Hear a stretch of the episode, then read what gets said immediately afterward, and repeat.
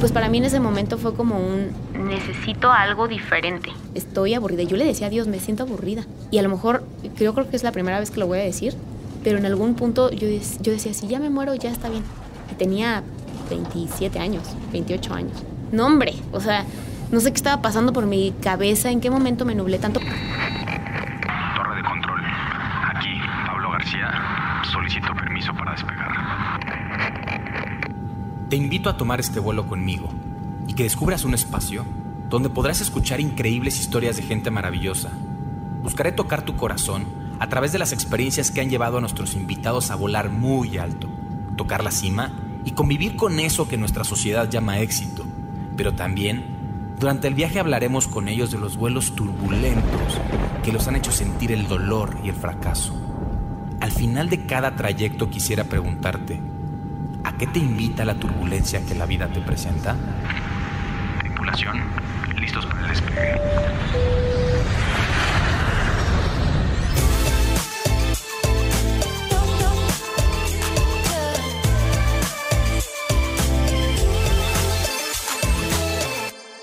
Tripulación, bienvenidas y bienvenidos al vuelo 030 de Turbulencia.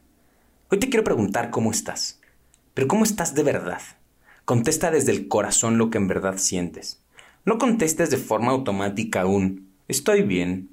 Se vale estar triste, cansada o de mal humor. Se vale también estar feliz, contenta o contento, emocionada o emocionado por algo. Compártelo si estás así. Te invito a que hagas este ejercicio todos los días. Contactar y verbalizar la emoción puede empezar a cambiar tu día. Esto fue una de las cosas que aprendí en este vuelo con Diana Pau González, el cual estás a punto de tomar y me gustaría presentártela en primera persona. Apasionada de la salud, del servicio y de las personas que desean transformar su vida. Amo viajar, conocer el mundo y hacer amigos. Me considero una mujer emprendedora que siempre ve la manera de hacer las cosas para impactar de manera positiva en la gente. Es la manera en la que creo que honro los dones y talentos que Dios me dio y que puedo contribuir para dejar este mundo mejor de como lo encontré. Nutrióloga y health coach, influencer de contenido positivo en social media y creadora del podcast 24 horas. Networker profesional con 8 años y medio de experiencia dentro de la compañía Usana, la cual he ganado innumerables premios a lo largo de estos años. Speaker en eventos nacionales e internacionales con temas de crecimiento personal y liderazgo. Diana Pau y yo hablamos de la decisión que eres libre de tomar para enfrentar las crisis y estar por encima de las circunstancias. Recuerda darle menos importancia a qué te está pasando y más importancia al cómo lo estás viviendo. Hablamos de la influencia del pensamiento positivo y del poder de la fe, y de que por más turbulento que sea el vuelo, todo pasa. Siempre todo pasa. Nada es para siempre.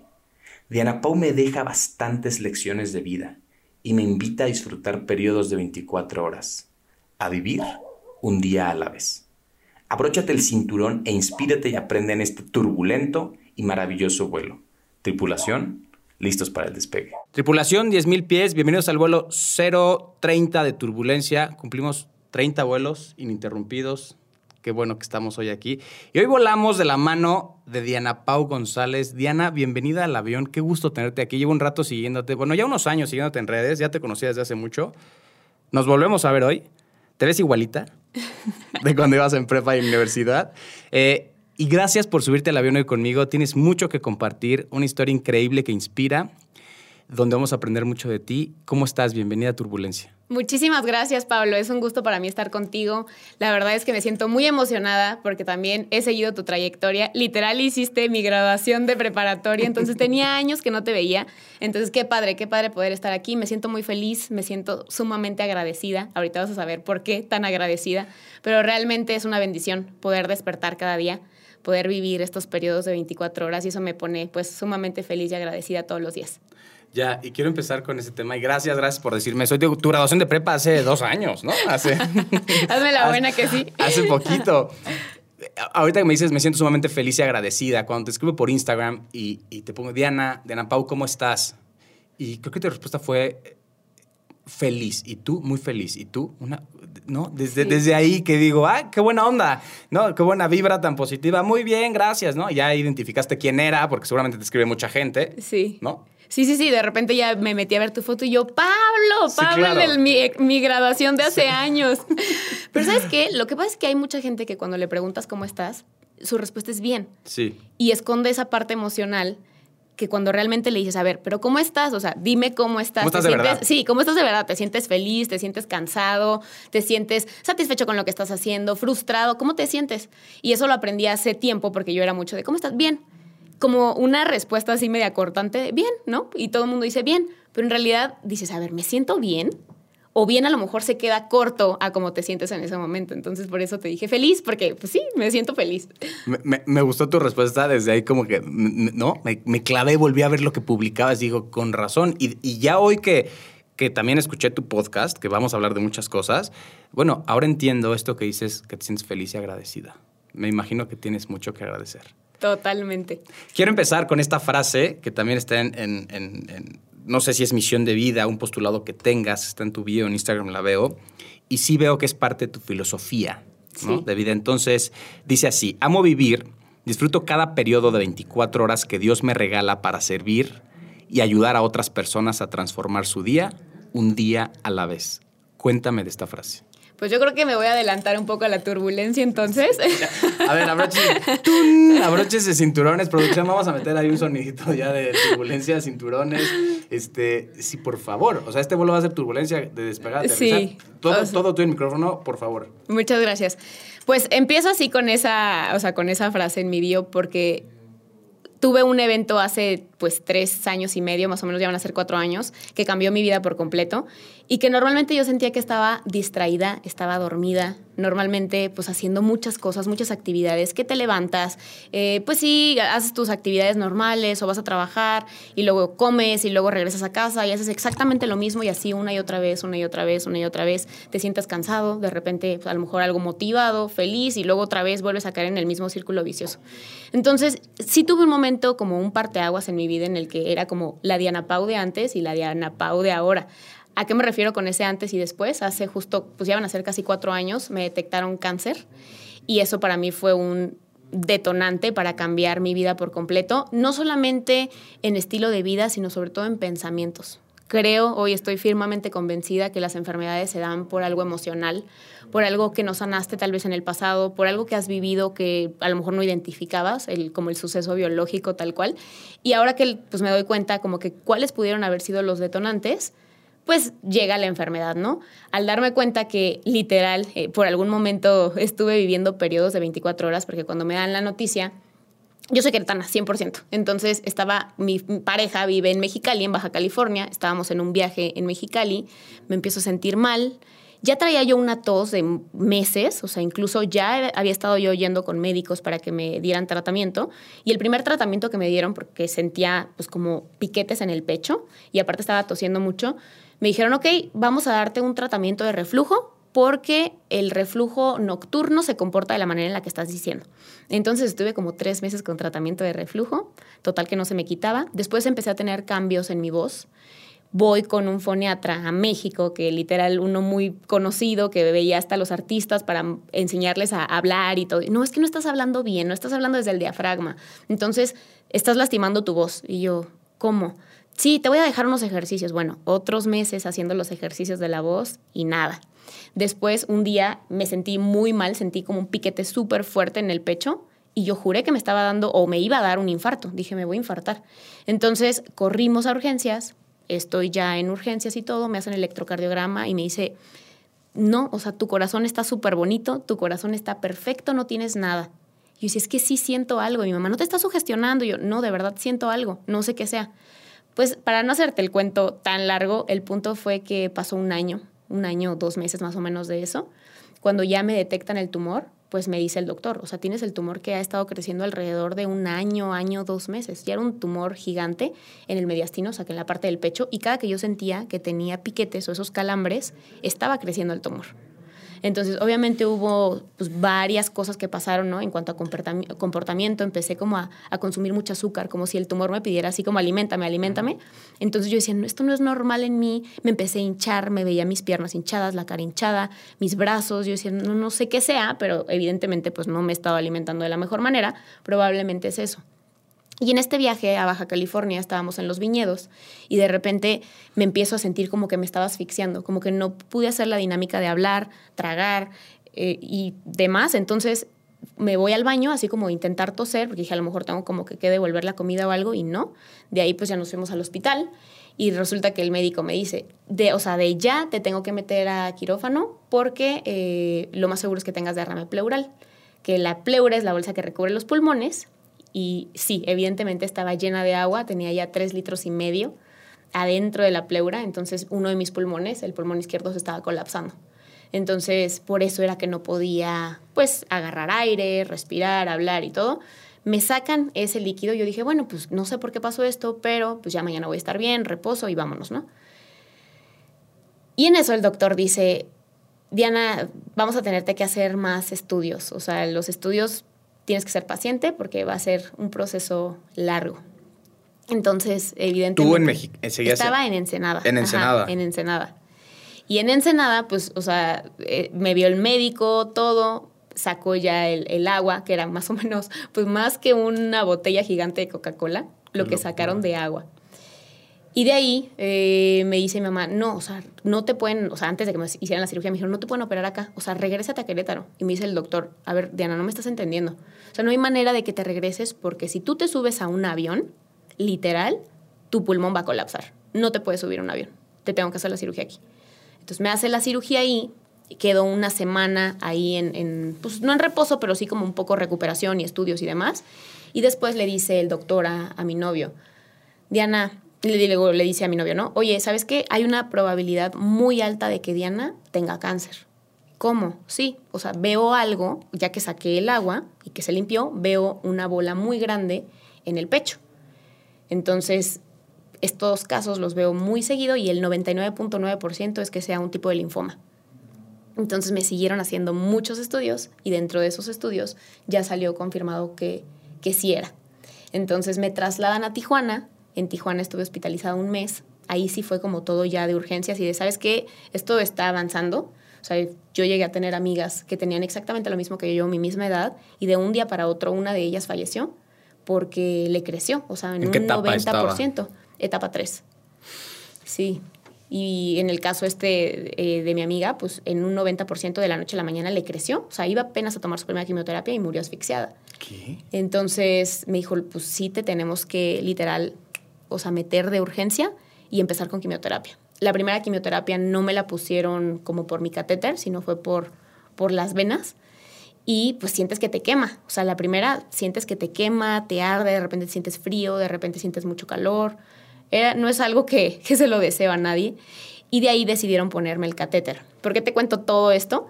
Porque para mí esa pues experiencia de esta chica que te hablo, de un día para otro, o sea, de una noche para otra, no la libró. Entonces para mí era como un, me daba mucho miedo cerrar los ojos, porque decía, si no amanezco? O sea, y si cierro los ojos y no amanezco al otro día porque crezca, porque pues no esté haciendo efecto el medicamento o algo. Y de ahí me acuerdo que empecé como a sentir mucha angustia, empecé a sentir mucha desesperación, porque aparte tampoco me podía levantar de la cama, mi mamá me bañaba, me cambiaba, o sea, me ayudaba a ir al baño, todo, todo como si fuera bebé, literal, todo me ayudaba mi mamá. Entonces yo sentía mucho miedo de que pues algo malo sucediera yo la verdad es que ahí mi relación personal con Dios no estaba como que del todo bien. O sea, sí decía, creo en Dios, pero no le creo a Dios, que son dos cosas bien diferentes, ¿no? Creer en Dios y creerle a Dios. Que creerle a Dios es en las buenas, en las malas, en las de aprendizaje, en las no tan buenas. Asumir. Exacto, asumir que Él se va a encargar de todo. Y yo no estaba asumiendo eso. Entonces aún seguía como queriendo tener el control de, ok, si salgo es por mí, y si salgo es porque yo voy a hacer las cosas bien. Y ahí no dependía de mí. No, no sé cómo explicarlo, pero te sientes como desarmado completamente. O sea, como por más que me alimente bien, aunque haga todo lo que me digan los médicos aquí, no depende de mí. Un grado de vulnerabilidad sí, total. Total. Total. Total. Entonces, de ahí salieron los periodos de 24 horas, porque yo decía, a ver, me estoy enfocando, y eso va para todos, o sea, no nada más para una persona que tiene cáncer o alguna enfermedad, eso va para todas las personas. Nos adelantamos siempre en lo que todavía ni siquiera está sucediendo y nos estamos preocupando, estresando, frustrando, cuando ni siquiera sabes si va a suceder o no. Por muchos eh, días dentro del hospital yo estaba pensando, ¿y si no amanezco? ¿Y si no amanezco? ¿Y si no amanezco? Y por pensar en el, ¿y si no amanezco? Dejaba de vivir ese día que ese día lo que tenía era estar en el hospital, pero estaba con mi mamá, estaba con mi pareja, de repente llegó a ir algún amigo, ¿no? También de, pues de Baja California a visitarme. Entonces yo decía, a ver, hoy tengo esto, hoy tengo periodos de 24 horas, hoy es mi día de 24 horas y las voy a exprimir al máximo. Entonces, estando en el hospital, yo decía, ¿sabes qué, mamá? Yo no me quiero sentir ni ver como enferma. Entonces, pásame mi, literal, mi bolsita de maquillaje y literal decía, ayúdame a peinarme, peíname, maquíllame, porque no me quiero ver así, o sea, no me quiero ver toda demacrada, porque al verme al espejo me hace sentir peor y cada vez me voy a sentir mal. O es un estado, pues más que nada mental. Y cuando tú logras controlar como esas emociones y empiezas a tener pensamientos positivos, pues las reacciones y las acciones y obviamente el resultado va a ser completamente diferente. Llegó un punto en el que el doctor ya me habían puesto la primera quimioterapia, esperaban por el tratamiento, el tipo de tratamiento que me iban a poner, esperaban que fuera como muy efectivo la primera. Y el doctor llega y me dijo, Diana, y estaba con mi mamá y me dice, ¿sabes qué? Quiero compartirte algo. El tratamiento de momento no está funcionando como, pues, como está previsto. Eh, te estamos poniendo un medicamento muy bueno. Sí me preguntó que si tenía seguro de gastos médicos, así que paréntesis, yo no vendo seguro de gastos médicos, pero ocupan tener un seguro de gastos médicos. Claro aseguras tu celular, aseguras tu carro. Sí, sí, sí. Pero, o sea, eso es como, no hay manera de que no tengas un seguro de gastos médicos. Entonces, gracias a eso me pudieron poner de los mejores tratamientos. Pero sí le dijeron a mi mamá, este tratamiento es muy bueno, pero, ¿no? Las letras chiquitas. Eso no me lo dijo a mí, porque pues yo creo que me hubiera, puesto muy mal, pero me dijo, le puede sangrar el cerebro, puede tener algún derrame interno, de repente puede ver que le sale sangre por la nariz, por la boca, por las orejas. Eh, es cuestión de estar como monitoreándola. Se puede hinchar, se puede empezar a inflar, entonces tenemos que ver cómo se comporta el medicamento en su cuerpo. en la primera quimioterapia, pues ya te imaginarás a mi mamá, o sea, no dormía, se me quedaba viendo así, ¿cómo estás? ¿Cómo te sientes? Y sí me empecé a inflar, pero era como, pues no sé si normal del medicamento, gracias a Dios no pasó como a mayores la cuestión en, digo, en cuestión reacción, pero de ahí fue como un, ¿qué más tengo que hacer? O sea, yo para que esto vaya evolucionando de una buena manera. Y de ahí fue que me dijo el doctor, mira Diana, te estamos poniendo el medicamento, no está funcionando. Me dijo, ¿crees en Dios? Y yo sí. Me dijo, pues literal, pídele un milagro. Cuando un médico me, o sea, cuando un médico dice eso fue como, ¿cómo? O sea, se supone que estoy en tus manos, que tú eres ciencia, ¿no? Y me estás diciendo que ahora un milagro, me dijo, es que no es operable tu tumor. O sea, en la zona en la que está, no es como que te abro y lo saco, como otro tipo de, de cáncer que pudiera ser tumoral y, lo extraen y ya. Me dijo, en tu caso, no hay manera. Entonces, o baja con quimioterapia o baja con quimioterapia. Y pues en ese trayecto fueron 28 quimioterapias las que, las que recibí y gracias a Dios empezó a bajar el tumor. Obviamente en cuestión venas, pues sí, llegó un momento en el que ya no, como que no me daban, entonces me pusieron el, el catéter, ya por ahí me ponían las quimioterapias y de ahí decidí empezar a tener como una actitud mental positiva dentro de la circunstancia y aplica para todo, para todo lo que estás viviendo, no solamente en enfermedad, para todo lo que pasa en tu vida, una actitud mental positiva te puede sacar completamente donde estás y la fe. Son dos cosas importantes para mí. mi mamá ya llevaba como cinco años o seis años en cursos de poder del pensamiento y me ponía a hacer líneas, ¿no? Líneas del pensamiento, líneas de, de prosperidad en, en, salud, ¿no? Y entonces estaba repitiendo así como, pues una y otra vez, una y otra vez y escribiéndolas, ¿no? Porque es importante conectar la escritura con la parte mental. Entonces escribiendo planas y planas y planas y planas de, pues como refiriéndome a mi salud perfecta, afirmaciones positivas. Yo dije, bueno, estoy en el Ángeles, eh, en el hospital de, de Tijuana. Dije aquí, de que, de que me van a cobrar bien, me van a cobrar bien. Entonces dije, no me importa, ya después pintaremos el muro. Necesito, mamá, que me traigas eh, hojas de colores, plumones, libros. Me gusta muchísimo leer, entonces empecé a sacar frases, salmos, proverbios, frases que me inspiraban muchísimo y que me daban para arriba, que eran como mis mantras todos los días al momento de despertar, pues porque en un mes no veía nada más que cuatro paredes blancas. Entonces tapicé la pared de enfrente y de a un lado con puras eh, frases positivas, proverbios, salmos y las repetía todos los días, todos los días, todos los días. En cuanto me despertaba, a mediodía, en la noche, oración y una actitud mental positiva de verdad muy, muy grande que me repetía todos los días pues frases positivas para poder como decir, ok, esto es temporal, porque tanto lo bueno como lo no tan bueno, como lo de aprendizaje, todo pasa. Todo pasa. Nada es para siempre. Nada es para siempre. Y de ahí, pues la famosa frase de periodos de 24 horas, porque cuando aprendí a vivir periodos de 24 horas, fue cuando me sentí realmente feliz. Incluso puedo, o sea, describirte momentos estando con la enfermedad sumamente feliz sumamente feliz, incluso más que a veces estando en la rutina, ¿no? O en la vida ya diaria. Y de verdad es algo que, que es como uno de mis propósitos diarios, que ninguno de mis días sea común, que ninguno de mis días sea igual al día anterior. Y por eso me encanta hacer pues ahora cosas diferentes y sumar a la vida de las personas. Por eso la frase que leíste, porque creo que si Dios te bendice es para que tú también seas canal de bendición para otras personas. Entonces sé que hay mucha gente que está pasando a lo mejor por alguna enfermedad, no precisamente cáncer, pero sí alguna enfermedad, que solamente con el diagnóstico ya se da por muerto, ¿no? Y las personas se enferman en el diagnóstico. Hay gente que igual nunca sabe que, que tuvo cáncer o que tiene cáncer y puede vivir una vida espectacular y a lo mejor las primeras quimioterapias le ven muy bien porque no está enfocada en la enfermedad. Pero una persona cuando a lo mejor ni siquiera tiene cáncer, te puedo asegurar que si no tiene cáncer, pero le están diciendo diario que tiene cáncer, esa persona va a generar que, que surja un cáncer. Por el estrés, por eh, la mentalidad, porque va a estar súper enfocado en lo malo, en el diagnóstico nada más. Wow. ¿En qué momento fue un cambio radical para ti, ¿no? Esta turbulencia que pasó, eh, una Diana antes, una Diana después de esto, durante y después. ¿En qué momento, eh, me, queda claro que también tu mamá te empezó a ayudar mucho, ¿tuviste alguna otra ayuda paralelo, paralela a la de tu madre?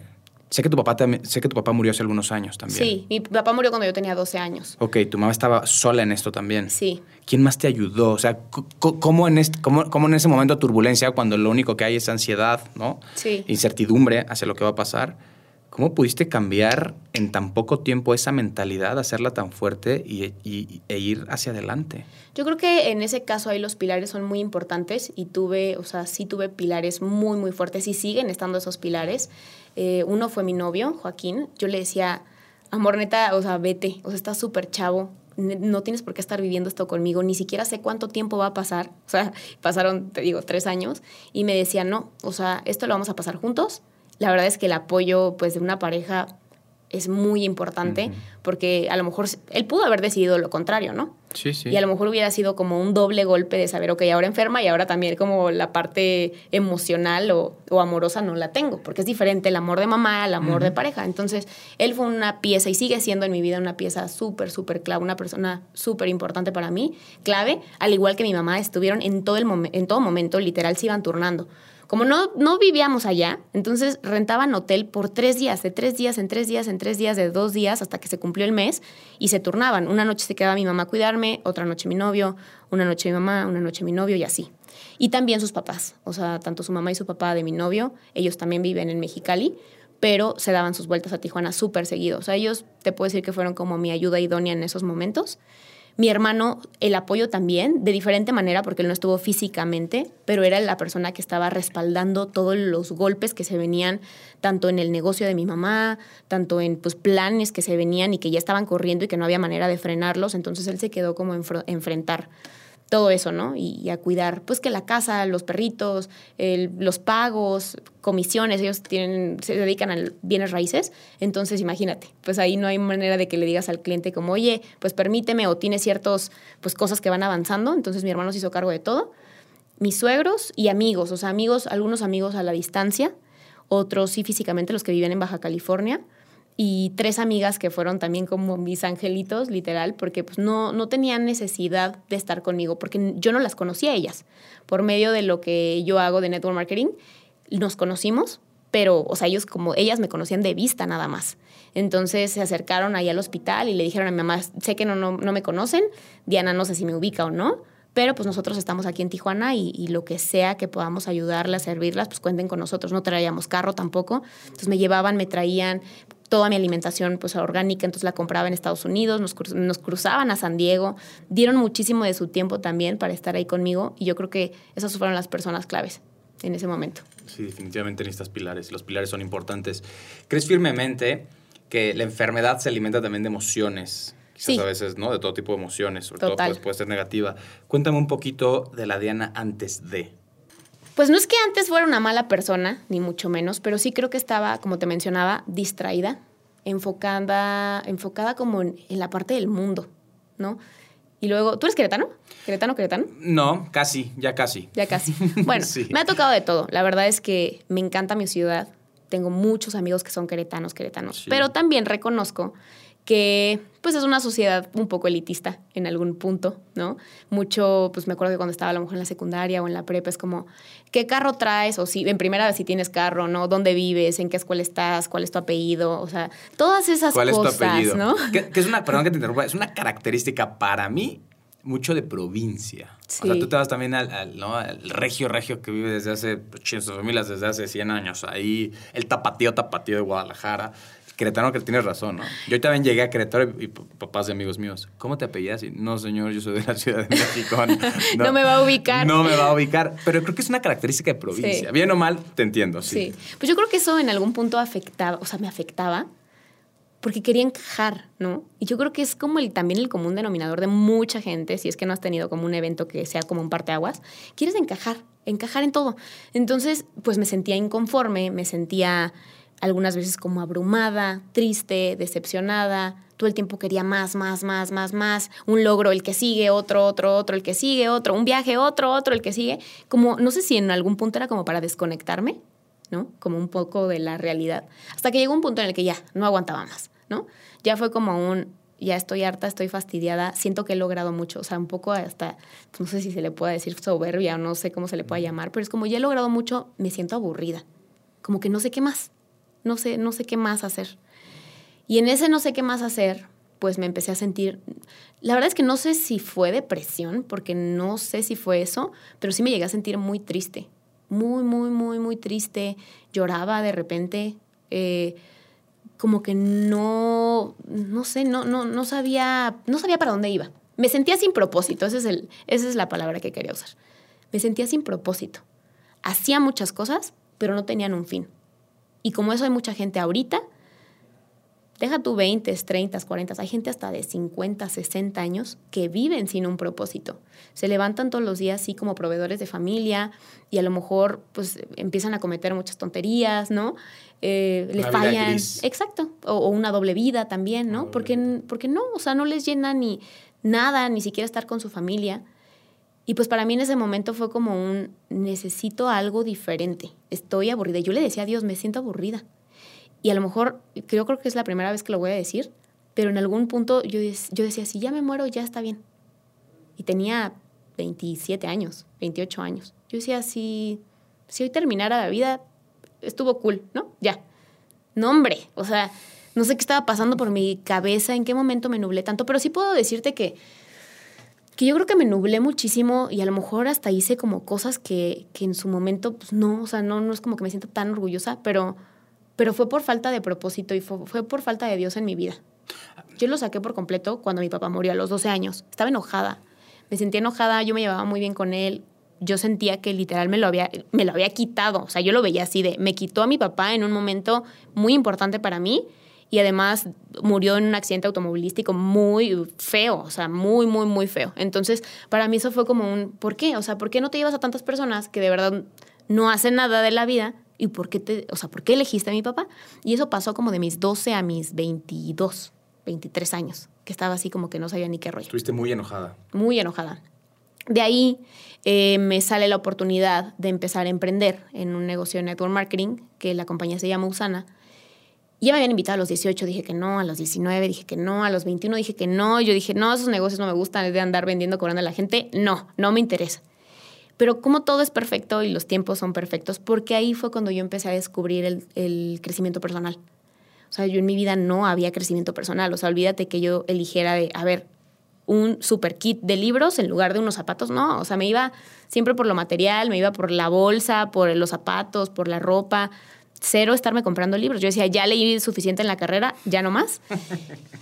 Y no, o sea, cuando empiezo a emprender, pues me doy cuenta que el crecimiento personal lo es todo. O sea, si empiezas a leer, empiezas a escuchar audios, empiezas a meterle, a limpiarle, ¿no? A limpiar tu cerebro, porque definitivamente hay que limpiar nuestro cerebro. Dije, wow, ahí fue cuando, cuando descubrí que había una manera muy diferente de vivir. Le empecé a agarrar propósito. Dije, es que aquí el tema es que no se trata de mí, siempre se trata de los demás, de otros. Cuando te enfocas solamente en ti y estás enfocado, enfocado, enfocado en lo que tú quieres, en lo que tú piensas, en cómo son las cosas, entonces literalmente te vuelves indiferente. Yo creo que uno de los peores cánceres es la indiferencia. El que te valga la otra persona, o sea, el que te valga el cómo está, cómo se siente. Y hay mucha gente así, ¿no? Le llamo zombies. Hay mucha gente así por la vida pensando que solamente lo que le sucede a esa persona es importante. Y esa es la depresión. Exceso de pensar en uno mismo, ¿no? La depresión es pensar demasiado en ti, en ti, ser egoísta, solamente pensar en ti, cuando no te das cuenta que hay mucha gente que está a tu alrededor, tanto que los puedes ayudar, servir, mil cosas. Entonces, pues para mí en ese momento fue como un, ok, tengo herramientas, ya cuando pasó lo del cáncer dije, tengo estas herramientas. Hay una frase que me encanta de Jim Rohn que dice, no es lo que te pasa, sino cómo reaccionas ante lo que te pasa. Y siempre la decía, siempre la decía, siempre la decía. Y cuando ya estuve en ese momento de, de enfermedad, dije, a ver, tú dices mucho, no es lo que te pasa, sino cómo reaccionas ante lo que te pasa. Y creo que es el mejor momento para poderlo llevar a la acción. Es el mejor momento para predicar con el ejemplo de lo que estás diciendo. Háblame de tu propósito. Me imagino que es en relación a esto, a los demás, a servir. Sí, pues mira, yo creo que no hay manera de que saque a Dios de la ecuación, porque cuando estaba justo en el hospital, que me puse muy, muy mal y que sentí esta desesperación que te digo y que estaba frustrada y que decís que no sé qué voy a hacer, yo me metí al baño y ahorita como que hasta lo vuelves a revivir, pero estaba en el baño y lloraba, o sea, mientras me estaba bañando para que mi mamá tampoco como que me escuchara llorar y sacaba así como todo lo que sentía, sacaba, sacaba. Y un día le dije a Dios así como, ay Señor, por favor, o sea, si de verdad crees que yo debo seguir aquí, o sea, que tengo un propósito mayor, dame una segunda oportunidad de vida y te prometo que no la voy a desaprovechar. O sea, te prometo que voy a dejar de pensar solo en mí, en mí, en mí, sino me voy a dar a los demás, o sea, y que más personas te conozcan. Porque yo conocí como un, pues una etapa completamente diferente de mi vida cuando lo conocí, o sea, cuando cuando realmente empecé a tener una relación personal con él. Y, no es más que, no es nada que tenga que ver con una religión en específico, sino es más tener como esa plática con él de me está sucediendo esto, requiero esto, apóyame con esto, ¿no? Como, como lo haces como con tu pareja o con tu mamá o con tu papá. Y es tener esa relación. O sea, muchas veces lo volteamos a ver cuando, cuando algo está mal cuando algo está mal, entonces así de, Ay, Dios mío, ayúdame, ¿no? Dicen que hasta el más ateo en un avión, si le dicen que se va a caer, dice, Dios mío, por favor, ayúdame. Entonces, así, así siento que estaba como viviendo mi vida.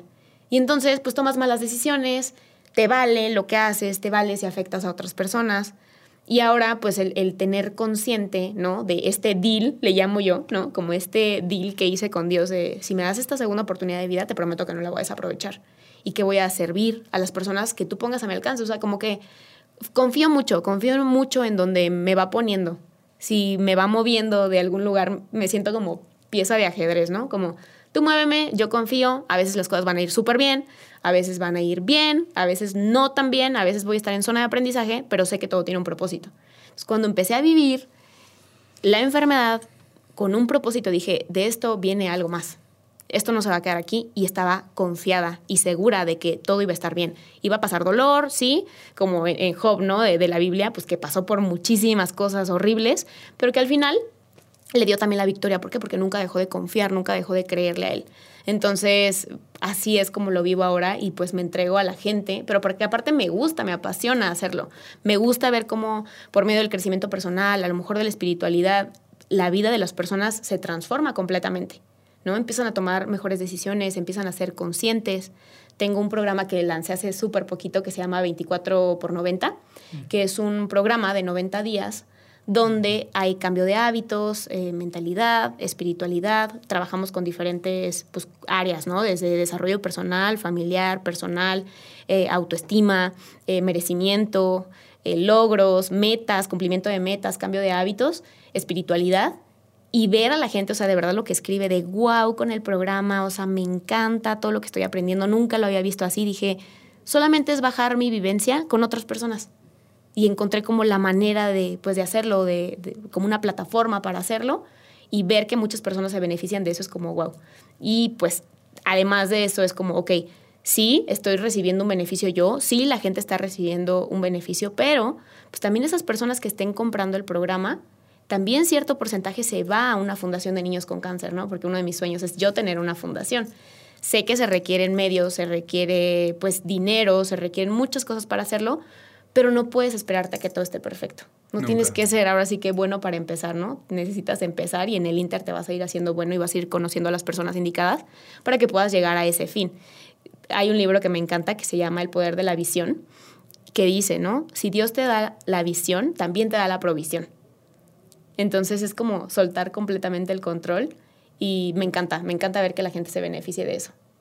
¿Qué le dirías a la gente que está pasando por un momento similar al que tú viviste hace 3, 4 años, que hoy le están diagnosticando un cáncer o alguna otra enfermedad y que por momentos naturalmente esa fe flaquea o esa fe no existe o, o no hay de dónde sacar? Pues yo creo que una de las cosas más importantes es soltar el control van a siento que es una etapa, porque todos van pasando así como cuando se muere un familiar y pasa su etapa de duelo y de enojo y de muchas otras cosas que suceden. En la enfermedad es igual. Y lo primero es que sepan que las personas se enferman en el diagnóstico. Entonces, que no se compren la idea, que no se compren la enfermedad en el momento en el que el médico lo, lo diagnostique.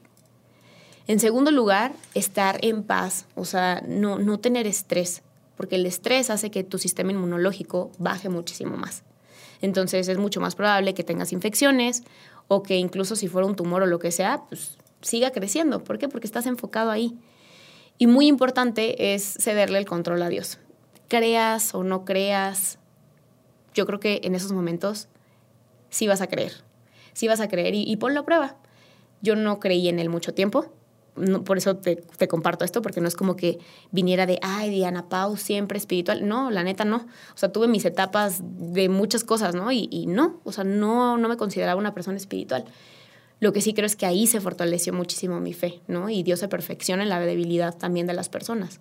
O sea, y si leemos diferentes capítulos de la Biblia, pues Dios elegía no a personas que eran súper correctas siempre, que eran perfectas, que todo les iba súper bien, no, elegía a los más rudos, a los que yo creo que la gente igual y ni podía apostar por esas personas y de repente decías, wow, o sea, ¿cómo logró eso en las personas? Entonces, que se sientan merecedores, porque hay mucha gente que no se siente merecedor del amor de Dios ni del amor de las otras personas, ¿no? Incluso que, que tu familia pueda decir, yo voy a vivir esto contigo el tiempo que sea necesario tú decir, no, ¿cómo? O sea, es que ¿cómo vas a vivir esto conmigo?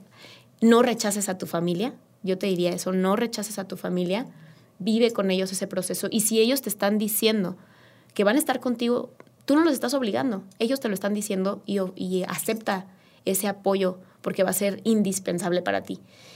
Fluye, es otra cosa que te diría, fluye porque a veces estás arriba, a veces estás abajo, incluso saliendo después de la enfermedad, pudieras sentirte súper bien y volver a tus hábitos anteriores y no debes de dejar de hacer lo que te hizo estar bien. Entonces, piensa en estos periodos de 24 horas que te comento, piensa en estos periodos de 24 horas y decir, voy a vivir estas 24 horas de la mejor manera.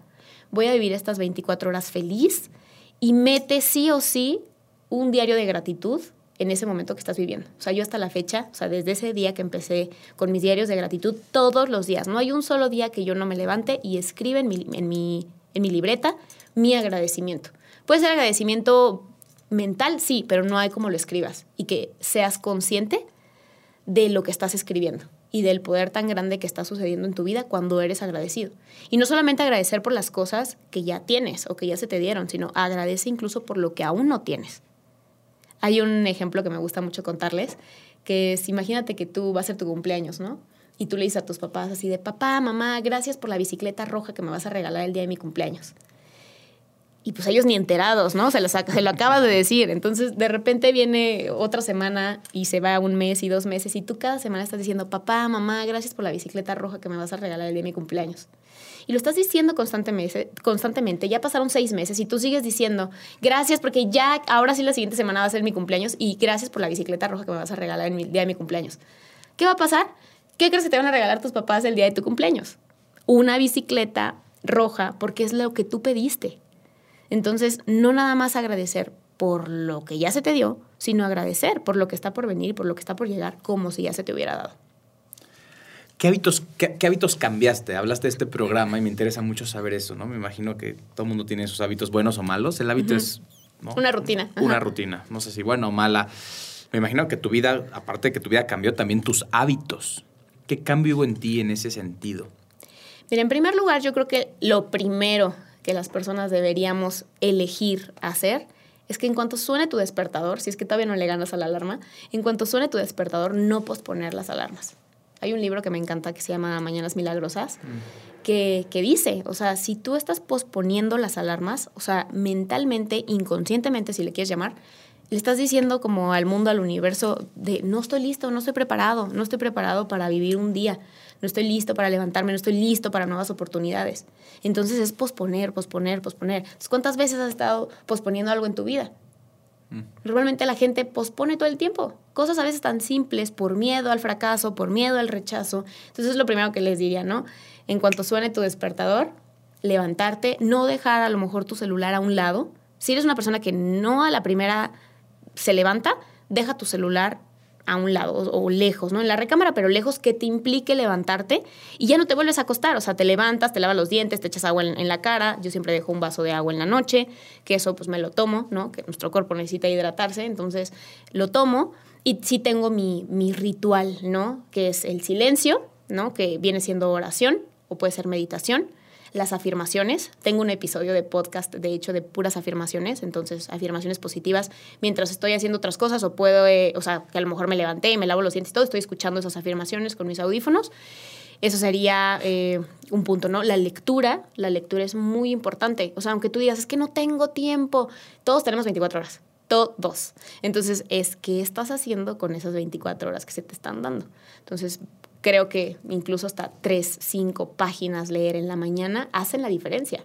Y dormir también. Uno de mis hábitos que tengo antes de dormir es que no me puedo ir a dormir si no aprendí algo nuevo ese día. No hay manera. Y si en ese día fue como de, ay, hoy se me pasó, pues te metes a Google y buscas algo que no, que no sepas, ¿no? Pero no te vas a dormir con las noticias, con la Rosa de Guadalupe, o con... No, o sea, no hay manera, no hay manera, o sea, o con noticieros. No, sí, sí, sí. Están pasando... en Instagram, ¿no? Que perdemos ahí 30 minutos en Instagram y... Eh, no, están pasando muchas cosas en el mundo, sí. Y que todavía te estés programando todos los días en la noche, vas a soñar con eso. Entonces, bueno, hay contenido en redes muy, muy bueno que aprendes seguramente, sí, sí, es, es, pero entiendo, es, es nútrete. Y es lo que me gusta mucho de Instagram. sí porque tú puedes elegir qué sigues, ¿no? No como en Facebook, que de repente es un bombardeo. Pero en Instagram, yo, por ejemplo, sigo muchas páginas de crecimiento personal, muchas. Entonces, si me meto a mi Instagram, todo lo que veo son frases, afirmaciones o cosas de crecimiento personal, en, su mayoría. Eh, otra cosa que tengo es la visualización. La visualización también se me hace algo muy importante. Eh, tengo ya desde hace también años, desde que entré al, al mercado en red, me enseñaron a hacer la visualización, a tener un sueñógrafo, bucket list, dream board, ¿no? Que son esas imágenes de cosas que tú quieres lograr, que tú quieres hacer. Y las tengo pegadas, o sea, soy muy visual, entonces tengo un collage gigante padrísimo en mi cuarto donde hago mis visualizaciones, o sea, está como ese, ese tablero de sueños, de metas, y es impresionante, pero de verdad, desde que tengo uso de razón que hago los, los sueñógrafos, no hay manera de que los sueños no se cumplan. Y ahí, bueno, ese es como otro tema, pero de repente las personas dicen, ¿no? Como de, ¿cómo le haces para ir cumpliendo metas tan rápido? Es que no es que me enfoco en 10 o en 15, por mes me enfoco en 3. Y desgloso, desmenuzo esa meta para ver qué es lo que requiero y quién requiero ser para poder lograr esa meta. Porque no nada más el cambio es para afuera, de hecho el cambio es de adentro hacia afuera. Cuando tú cambias por dentro, por consecuencia, todo lo que te rodea llegan oportunidades, llegan personas, llegan cosas que hacen que te vayas moviendo y que entonces tengas otro resultado. Y el deporte o la activación, ¿no? O sea, todo lo que sea moverte, si en un día a lo mejor de plano no hay manera de que vayas a hacer una hora de ejercicio, activación. 10 minutos, 15 minutos hacen la diferencia, elevas tu ritmo cardíaco. Hay algo que acabo de aprender de una conferencia muy padre que, que, que estuve con Tony Robbins, que fue online, que se llama Priming entonces lo pueden buscar en YouTube, se llama Priming y está padrísimo, te cargas de energía, respiraciones también, agradecimiento, visualización. Y bueno, creo que para mí eso ya, o sea, con eso arranqué, padrísimo mi día. Y todo eso lo hacemos en el programa de 24 por 90. Habrá que tomarlo. Sí, sí, ¿Es sí. para quién? Pues la verdad es que es para todas las personas. O sea, ¿lo puedo tomar yo? Sí, sí, sí, sí. Ah, pues atención, hay que tomarlo sí. todos. sí, es, para todas las personas en realidad que, pues, que desean tener un cambio en algún área de su vida y que se van a comprometer, porque Si son personas que posponen y posponen y posponen, como hay actividades diarias a desarrollar, es mucho trabajo interno, de repente va a haber cosas que vas a decir, hoy, o sea, esto me está causando ahí conflicto, ¿por qué te está causando conflicto, no? ¿Para qué te está causando conflicto? Ya sacaste el aprendizaje de eso, entonces está padre. Me, me- me voy a meter, me encanta este tipo de retos y además cuando es acompañado se me hace mucho Sí. más sencillo. Sí, ¿no? sí, sí. Es mucho más sencillo. Ahí estaré, te lo prometo. Claro, claro que sí. ¿Qué, qué lees? Cuéntame, ¿qué, qué, qué libros recomendarías? Porque veo hoy que lees mucho, ¿no? Y que el desarrollo para ti es importante también. ¿Qué libros, tu top 3 a top 5 de libros? Y mi segunda pregunta de una vez es, ¿a quién sigues? ¿Quién, quién te inspira? ¿Qué gurús, qué gurús Ok. serían importantes para ti? Ok, pues mira, de libros me gustan muchos libros. No soy de novelas, la verdad es que, digo, ya con mi vida creo que es más que suficiente. Sí, sí, podrás escribirla. Sí, pero me gusta mucho el, el desarrollo personal, el desarrollo humano, me encanta temas de liderazgo.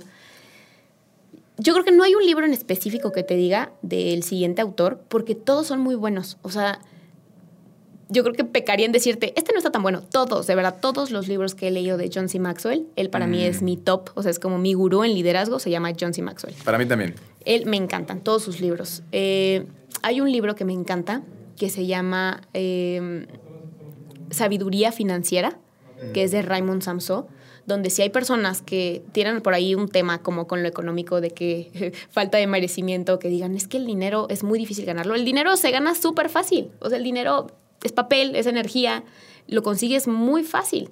Yo siempre digo que no, que no es falta de dinero, es falta de creatividad, ¿no? Porque cuando el dinero de repente está faltando, te pones creativo y hay muchas cosas que puedes hacer y diversificar. Entonces, ese libro para mí fue como un no manches de lo que me estaba perdiendo. Se llama Sabiduría Financiera de Raymond Samso. Lo vas a recomendar esta semana porque esta semana salió, hoy sale el vuelo eh, con Rui Castillo y hablamos de inteligencia financiera y de educación financiera. Ah, pues ese libro está Hoy lo voy a recomendar. Está increíble gracias. y lo pueden comprar por Amazon. Y si tienen el Kindle, pues ahí también Sí. lo pueden bajar. Y otro también de Raymond Samso que se llama El Código del Dinero. También. Son de esos libros, bueno, y otro. El de Los secretos de la mente millonaria. Sí. Ese es muy bueno. O sea, son, son de esos libros que los secretos de riqueza o los archivos de riqueza que te van mencionando ahí, que te rompen cables en cuestión financiera. Eh, hay otro que ahorita no lo traigo. Ah, es el autor Ryan Holiday. Y habla, es algo del ego. Pero igual te lo puedo pasar a ti para que después se lo recomiendes. Ahorita se me Por fue el nombre tal cual, pero ese libro también es muy, muy bueno. Y todo lo que tenga que ver con hábitos. Me gusta mucho Hábitos Atómicos. Lo acabo de leer. Me El encantó. Está increíble. Me encantó. El efecto compuesto de Darren Hardy, ese es muy bueno también y, y te habla, ¿no? De cómo las pequeñas acciones y esas pequeñas decisiones que estás teniendo a lo largo de tu vida, o sea, al final pone como varios ejemplos de personas y que cómo es abismal, ¿no? Cómo se va uno en resultados, otro cómo llega y el, y el que se mantiene, ¿no? Todos los cambios que va teniendo. Pero mi- sin duda alguna mi top así número uno, número uno, número uno, se llama Una vida con propósito, de Rick Warren. Sí. Y él también, este autor, tiene otro libro que se llama Liderazgo con propósito, porque una de las personas que más me inspira, o sea, es mi top uno eh, de inspiración, es Jesús. O sea, él era, o sea, de verdad, el líder de líderes. Es creo que de la única persona que ya no vive físicamente y se sigue hablando de él y sigue vivo, o sea, sigue vivo, pues por todas sus enseñanzas. Es una persona que compartió amor, ¿no? Independientemente de que lo humillaran, lo golpearan, le hicieran todo lo peor, siempre su respuesta era dar amor. Siempre. Amor, esperanza. Entonces, eso es algo que, que me motiva o me, pues sí, me inspira muchísimo de él y de saber que siempre estaba para las personas. Y es increíble cómo en esa época, perdón que te interrumpa, eh, en esa época cómo llegó a tantas culturas. Hace dos años estuve en la India y estábamos en un templo, ay, te voy a mentir ahorita, eh, yo sí era, era hinduista. Bueno, estamos en un templo y veo en la fachada del templo unas figuras y le digo, "Mm, él es, y me dice el guía, sí, es Jesús. Órale. Dicen que llegó a la India. Y yo, ¿reconocen a Jesús? Bueno, conocen a. Jesús, obviamente, ¿no? Sí. Por la religión católica, cristiana, etcétera. Pero me dicen, no, claro que lo reconocemos. Como un profeta ellos lo reconocen. Ajá. Y que llegó a la India. Órale. Y está en uno de sus templos también en- este, grabado en piedra. Y ahí también me hizo mucho sentido. Cómo es- qué increíble que hace tantos años haya tenido tanta influencia. Hoy es muy fácil, digo, entre comillas, ¿no? Pero hace tantos años. En fin, sin hablar en sí de la religión, para mí Jesús también es alguien que, ¿no? Sí. Este, a seguir definitivamente. Ya me acordé del nombre del libro. Se llama El ego es tu enemigo, Anotado. de, Ryan Holiday. Y otra persona que admiro muchísimo, es más, a mí me encantaría ser como Diana Robbins, ¿no? O sea, Tony Robbins es así como que digo, wow, ¿qué es lo que me gusta de él? Su energía. Es tiene una energía impactante. ¿Qué edad tiene el señor? No sé, ¿Como pero ya pasa 60? de los 60. Yo Sí, creo que ya sí, pasa, sí, o sí. acaba de cumplir, algo así. Sí, te 60 contagia así. Yo digo, ¿cómo puede lograr tener un nivel tan alto de energía tanto tiempo?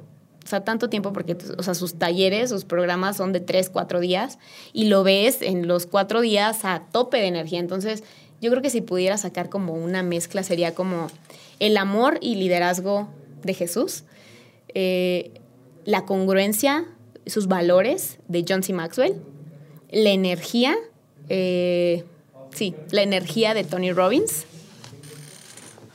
y lo cañón para las ventas y los negocios de Grant Cardone. Yo creo que sí. Cardone. Es más rudo, es más Sí. rudo. es- no- yo creo que no es para todos, pero me encanta. O sea, tiene varios libros también muy buenos, que de hecho saqué mucho el de Tenex, ¿no? De cómo ser una persona Tenex y que te dice que todo lo que hagas, hazlo por 10. Entonces, quieres ser una persona extraordinaria en la vida, todo lo que hagas, hazlo por 10. Entonces, ese libro cuando lo apliqué en mi vida dije, sí, totalmente. O sea, las personas tienen poquito porque hacen poquito. Las personas tienen poquito porque desean poquito, porque piden poquito. Pero en el momento en el que tú estás abierto a la abundancia y, en primer lugar, eres lo que das. Entonces, si tú das mucho, no hay manera de que no te lleguen muchas bendiciones a tu vida. No hay manera. O sea, no conozco a una persona que llegue y me diga, es que yo doy demasiado, soy súper buena persona y me va increíblemente mal. No. O sea, no hay manera. Normalmente cuando ves a las personas que son personas que se dan muchísimo, que dan muchísimo, que se ponen al servicio de otras personas, dices, ok, volteas a ver su familia, volteas a ver cómo están sus negocios y todo, y son personas que, que tienen abundancia y prosperidad. Wow. Diana, muchas gracias. Estamos entrando a los 10.000 pies de altura. Estamos ya empezando el descenso. Tienes que, perdón, te voy a comprometer ahorita a que tomemos más vuelos juntos. Es que quiero hablar contigo de liderazgo. Quiero hablar contigo de ventas, de emprendimiento. Quiero hablar contigo de creación de equipos. O sea, que tengo una lista de temas. No nos da el tiempo. Tenemos que volar de aquí a Australia. no, de verdad, por favor. No, no, Sí, no- próximamente nos ponemos de acuerdo, pero Sí, es que, o sea, hoy fue pura turbulencia. Luego estoy inspiradísimo. Entré como en un estado de flow. Me conecté con muchas cosas que dices. Este. Este avión tiene, va a parar ahora, pero ya te comprometes, ¿sí? Sí, sí, Lo sí. siento que lo estoy haciendo así. No, claro. si quieres lo edito. No, está bien, está perfecto. Está perfecto. Agendamos. Eh, ah, wow, vamos a ganar porque sí hay muchas cosas que tenemos que hablar. Tenemos que hablar de más libros, etcétera. Eh, pues bueno, ya estamos descendiendo. Sí, ya se nos movió el avión, ya se me cayó el agua, ya me inspiré, ya, ya lo dije. Eh, quiero hacerte estas preguntas. Por favor, de manera breve, contesta lo que se te venga a la mente, lo que tú quieras, desde el corazón. De dos a tres momentos que han marcado tu vida, ¿cuáles serían? Uno definitivamente fue la muerte de mi papá. Fue como ahí un, detonante de un antes y, y un después. Otro fue cuando me detectaron cáncer, pero que hoy puedo decir, si me preguntaran, ok, vas a evitar todo lo que has vivido, pero no vas a aprender lo que aprendiste, porque pues no lo vas a vivir, o volverlo a pasar y poder aprender todo lo que aprendiste y poder hacer todos los cambios que pudiste hacer a partir de ese aprendizaje, ¿lo volverías a vivir? Mi respuesta es sí, aunque fue súper fuerte y súper doloroso, sí, porque para mí ese fue como un, pues un despertar. Yo creo que esos, esos dos momentos son muy fuertes porque uno te puede decir que fue de muchísima tristeza, el otro del cáncer pues también tuvo tristeza en su momento, pero hoy puedo ver todas las bendiciones que hubo después de eso. Entonces esos dos eventos los tengo muy, muy marcados. Y una golpiza que me dieron hace también bastante tiempo, que un familiar por ahí, una prima, me mandó golpear. Hoy no la juzgo ni mucho menos. Sé que, pues, también estaba más chica. No sé. La verdad es que no, no la juzgo. O sea, la quiero mucho y ya, ¿no? Pasó. Pero eso también fue un detonante muy, muy fuerte que después, hablando con psicólogo y hablando con eh, personas que se dedican a las emociones y todo, afectó. Afectó para, para la, la cuestión del cáncer, ¿no? Eso y la muerte de mi papá. Entonces, esos tres eventos pudiera decir que, que fueron muy impactantes. Hay muchos otros, pero esos tres pudieran ser. Wow, gracias por compartir. Sí, ya después te cuento la otra historia. Sí. Ahorita, por favor, la vas a contar. Eh, Si te quedara un año de vida, ¿qué objetivos te pondrías? ¿Qué harías? Yo creo que esa pregunta de si me quedara un año de vida es la pregunta que yo me hago todos los días. ¿Qué pasaría si hoy fuera tu último día? ¿Qué harías si hoy fuera tu último día? Entonces, por eso, regresando al inicio, es como, ¿cómo te sientes? Feliz, agradecida, bendecida. Disfruto, o sea, si hoy, por ejemplo, hoy que estoy aquí contigo, estoy disfrutando hacer este episodio, al ratito si surge otra cosa, también, ¿no? Disfruto lo que venga. Si hay cosas positivas, si hay cosas negativas, pues no le veo yo lo negativo, veo a ver qué puedo aprender de esto, ¿no? ¿Qué requiero o quién requiero ser para que no me vuelva a suceder esto? Entonces, más que tener como un plan de qué haría en un año, yo creo que definitivamente no sería algo que tuviera que ver con lo económico, sería con disfrutar, sería con estar presente con la gente que amo, sería reír, comer, ¿no? Comer mi alimento favorito o, no sé. Pero sería, sería un tema de presencia, de estar. De disfrute. De disfrute. aquí y el ahora. Y como no sabemos si nos queda un año en realidad. Hay que hacerlo entonces. Hay, que, hacerlo diario. sí. sí. Es bueno eso. ¿Qué año? Si, si fuera tu último día, ¿qué harías hoy en día? Igual y modifico esa pregunta. Hay muchos que dicen, viajaría yo. ¿Neta te aventarías 18 horas, 20 horas en un vuelo? Sí, sí, para irte a otro país y estar una hora, dos.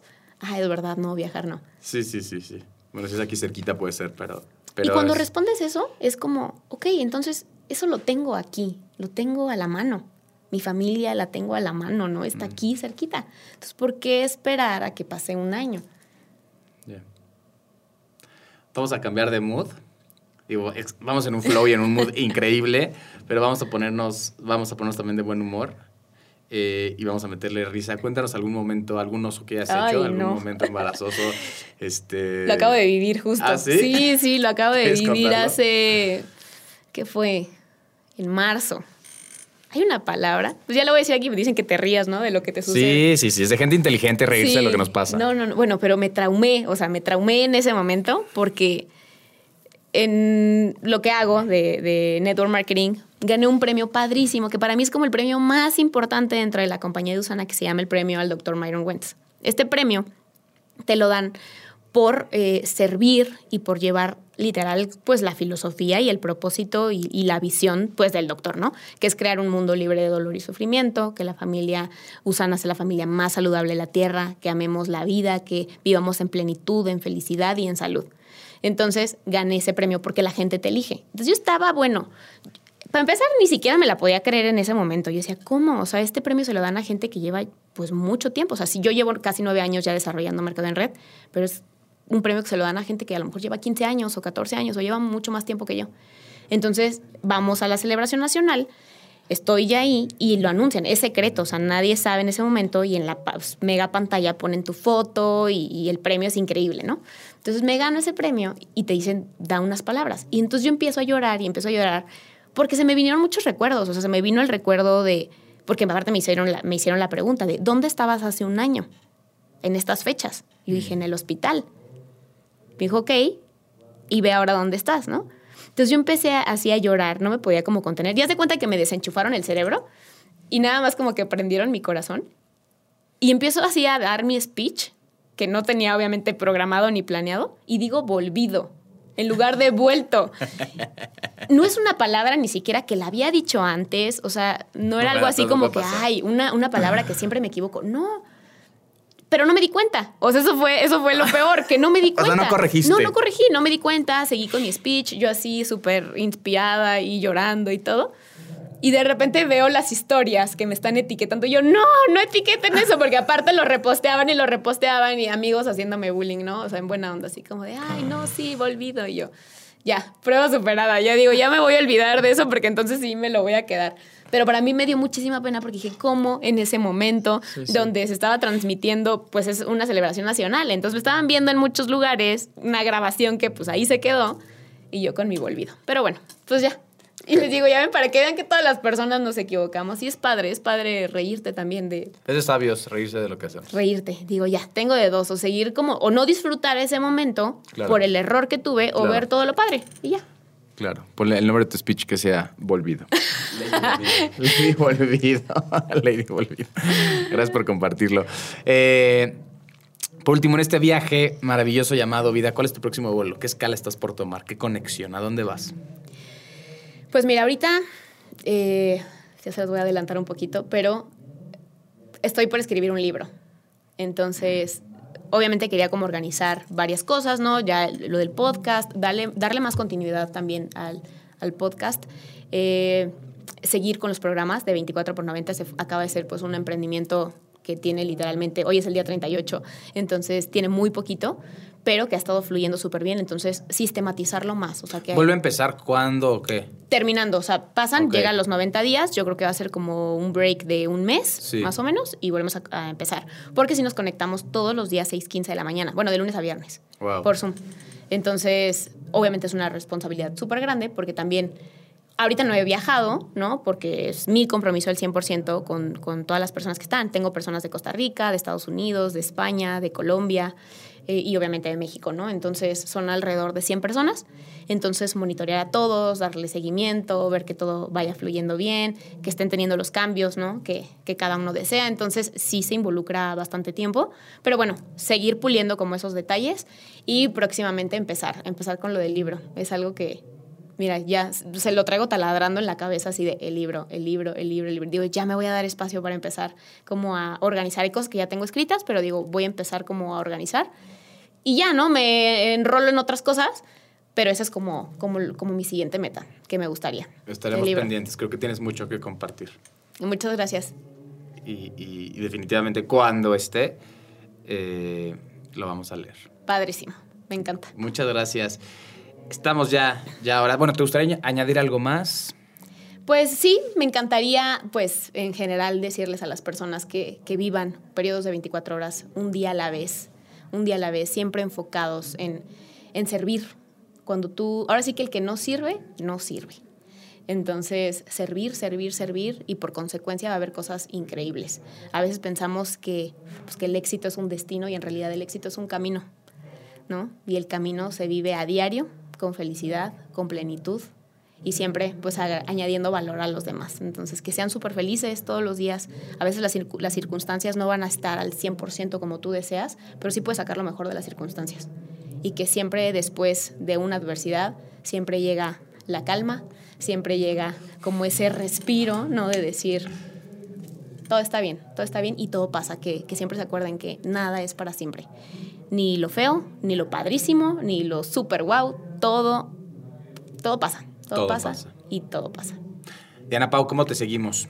Estoy en, prácticamente en todas las redes sociales como Diana Pau González. En YouTube, ya voy a retomar un poquito más también eso del, canal de YouTube. En, en, Spotify estoy como 24 horas, es el podcast. También en Facebook, Instagram como Diana Pau González y en Twitter como Diana Pau Go. Buenísimo, a seguir. Porque me ganaron el González. ya sé, casi no hay González. sí, sí, casi no hay. bueno, a seguirte. Eh, muchas gracias, me voy muy feliz, me voy muy inspirado, me voy movido, de verdad. Este, traía una idea de hacer esta charla, esta plática, este vuelo. Creo que fue distinto desde hoy en la mañana. Y, nada, te quiero agradecer muchísimo. Ya te comprometiste a volar con nosotros. Ya, ya está. Y luego nos aventamos de paracaídas también. Ah. seguro sí, seguro sí. Eh, a nombre de toda la tripulación, bueno, te voy a pedir que pongas tu asiento en posición vertical. Y a nombre de toda la tripulación, te quiero agradecer que has compartido parte de tu vida, tus éxitos como emprendedora, como mujer, como creadora de contenido, como amiga, como hija, como novia también o pareja de alguien, pero sobre todo como ser humano. Gracias por abrir tu corazón y enseñarnos que el valor de la vida es más allá de los logros, los triunfos y los momentos dulces, y que en el dolor y en las crisis los aprendizajes son más profundos, y que siempre, siempre habrá un próximo vuelo por tomar. Tripulación, próximos aterrizajes.